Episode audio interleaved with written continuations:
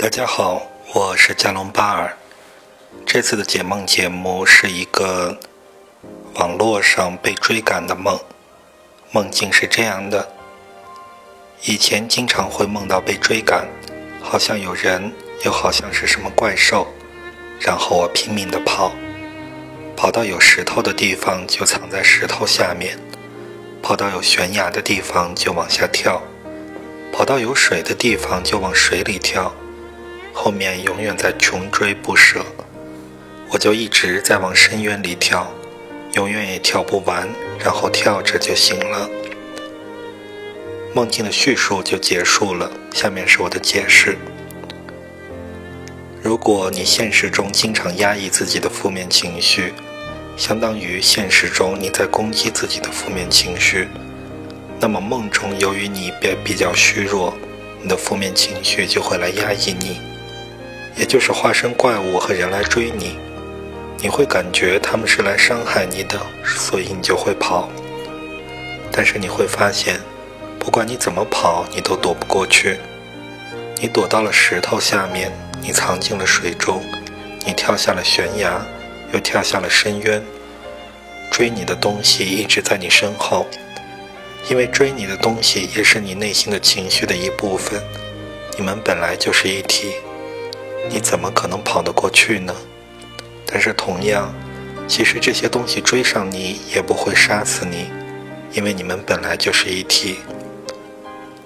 你的逃跑可能是因为你的愧疚，现实中你压抑了你的情绪，但是你的情绪本来都是要来保护你的。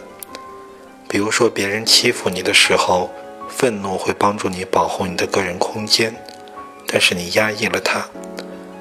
那么你的愤怒的这一部分就会非常的委屈，因为它的出发点是来保护你，但是却被你压制了。梦中你就会愧疚，你不敢见他，也不敢面对他，所以你就会不停的跑，他就会不停的追。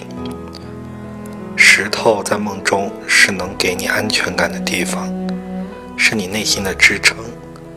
躲在下面，你就会感觉有一些安全。